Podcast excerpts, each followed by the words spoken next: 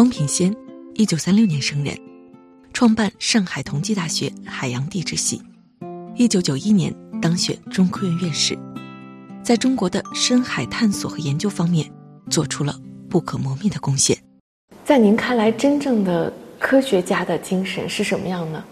科学是动力，本身就是一种科学上的好奇心，就是我这个问题真有意思，我要想办法解。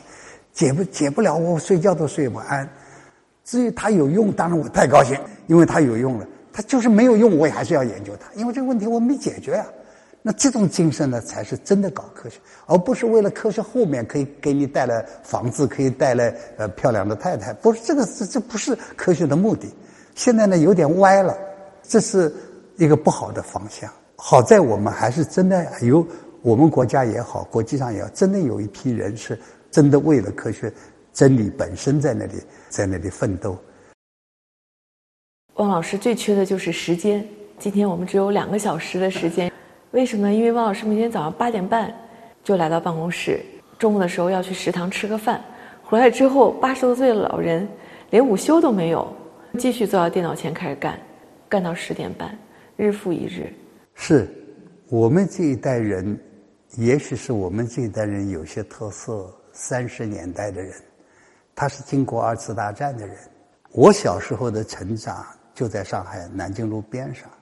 我小时候看见是看着带着刺刀的日本兵和喝醉了的美国海军在南京路上这么长大的。所以对我们这些人来说，呃，有这种机会，现在这种机会是非常难。有一个英国的。等于院士吧，那个呃，英英国皇家社会会员给我讲，我给他讲中国人讲究爱国主义，他觉得这个词儿你要当心。其实希特勒就是拿这种讲，我说你不了解我们两样的，中国两样的，我们一直是被欺负的。英国不是这种身份，所以你的感觉跟我的感觉两样的。解放那年我初二，完了就是抗美援朝运动，一些同学上战场就参军去了。我们在学习，那是说你的学习跟上战场是一样的，他在前线，你在后方，我们就是这么长的。我后来去学念书，我说连袜子都是公家发的，我从来觉得就是说没有多少小算盘，我能给国家做些什么？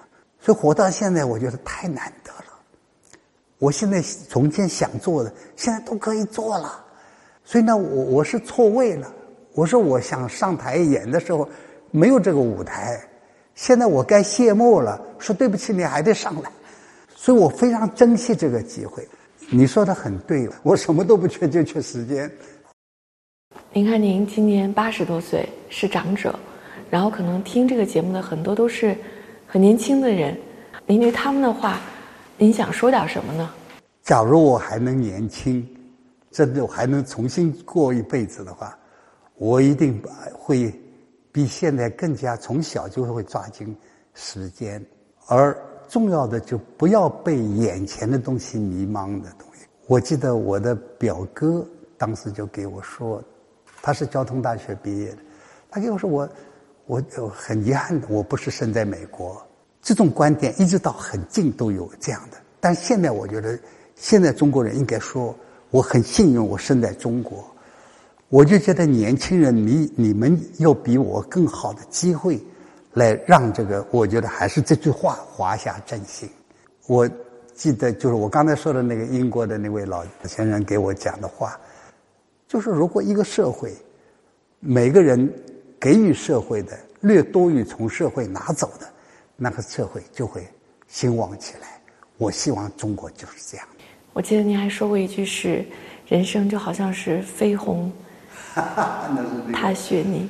对对对，如果你能踩一个，呃，像苏东坡讲的那样的飞鸿踩雪泥，如果你不是一个飞鸿，你真能踩一个脚印，而且这个脚印是社会进步的脚印，这大概就是人生最大的幸福。我现在在使劲在踩。欢迎你继续收听完整版对话，王品先，八零后，于海。